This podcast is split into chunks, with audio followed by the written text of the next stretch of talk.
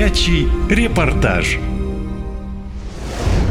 Почти как скопинский маньяк, житель села Смолино Челябинской области Владимир Ческидов в течение 14 лет держал в рабстве девушку и насиловал ее. Об этом ужасающем случае стало известно только тогда, когда женщина смогла сбежать. Как жил челябинский маньяк и как ему удавалось столько лет оставаться на свободе, расскажу в своем репортаже. Поселок Смолино в Челябинской области находится у одноименной железнодорожной станции. Там живет меньше полутора тысяч человек. На днях о Смолино в одночасье узнала вся страна. Шокированы и местные. Никто даже не догадывался, что у одного из жителей под замком сидит рабыня.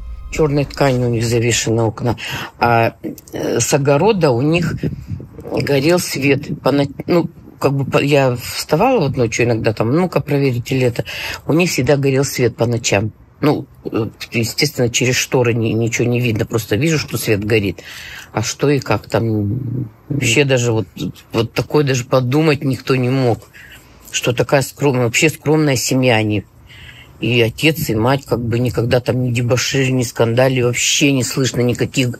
Ну, бывает же ругаются там соседи, все равно как бы здесь вообще тишина. Никто бы в жизни никогда не подумал. По словам соседей, Владимир Ческидов нигде не работал. Вся семья жила на пенсию его матери. Сам Владимир вел замкнутый образ жизни и редко выходил из дома. Многие жители поселка и вовсе не знали о его существовании или видели его пару раз. Половина Смолина знали, что у нее есть сын, а половина, вот честно, никто не знал. Я вот фоторобот мне полиция показала, uh-huh. я как бы ну, посмотрела, я его видела пару раз этого вот. Один раз в алкогольном опьянении, а второй раз у нас открытие было двора, то он стоял вон там. Мамочки заподозрили, что какой-то тип стоит в черном, потому что у нас тут по весне тоже ходил, девочку напугал, тоже в черном. За ней пошел, она испугалась, забежала вон в первый подъезд трехэтажного дома. Uh-huh. И мы обратили на него внимание, так как мы уже были насторожены, что какой-то подозрительный человек. И мы на него раз внимание-то вот так вот все, а он увидел, и пока мужчины хотели подойти, ну, узнать, что ты тут стоишь, что тебе надо, детей-то много, его раз и след простыл. Одноклассники Ческидова говорят, что он с детства был нелюдимым и немного странным, поэтому с ним никто не хотел общаться. Да он так, с одним там компанией водили, они это сам себе на уме. Когда у Ческидова начало проявляться психическое расстройство, родители сразу же изолировали его от других детей, рассказывает мать одного из одноклассников никогда не появлялся с нашими детьми, не играл. На площадку она его не выпускала.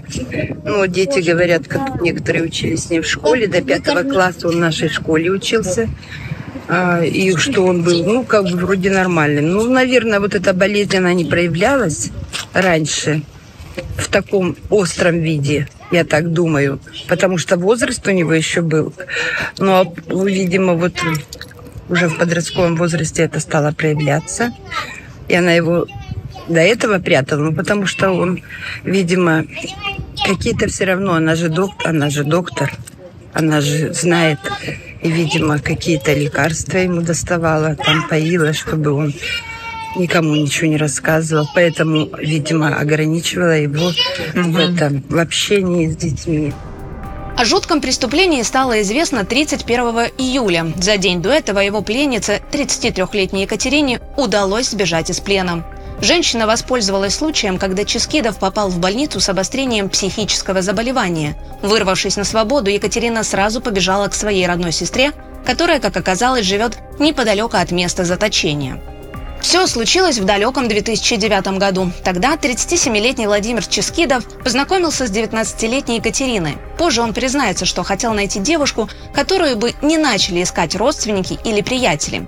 Катя подходила идеально. Сирота, родственников почти нет. Отец девушки умер еще до ее рождения, а мать скончалась, когда та была ребенком.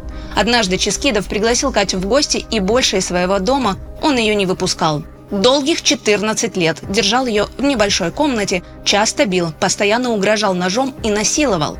Когда уходил, то связывал девушку и заклеивал рот скотчем. Соседи даже подумать не могли, что в доме есть пленница. Я вообще, вообще даже думаю, ну, никаких звуков, ведь как-то где-то же она в туалет ходила куда-то. Говорят, что она еще якобы по дому там помогала, что-то он заставлял ее, что ли, что не знаю.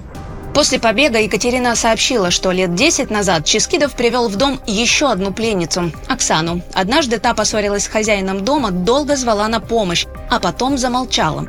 Спустя несколько минут Екатерина увидела в окно женщину с ножом в голове. Расчлененные останки следователи нашли в погребе. Мать Ческидова признала, что до Екатерины ее сын жил вместе с Оксаной, но о ее убийстве она ничего не знает, мол, девушка просто пропала. Для местных самым большим шоком стало то, что мать Ческидова обо всем знала, но покрывала сына. Были какие-то такие моменты, когда вот вопросов много, но она как-то всегда уходила. Например, я ей задавала вопрос, почему у тебя в дом всегда завешены шторки прям наглухо, всегда плотными шторками. Она у меня сын, у него глаза больные, она э, боялась, что какие-то будут ну, неприятные последствия после этого.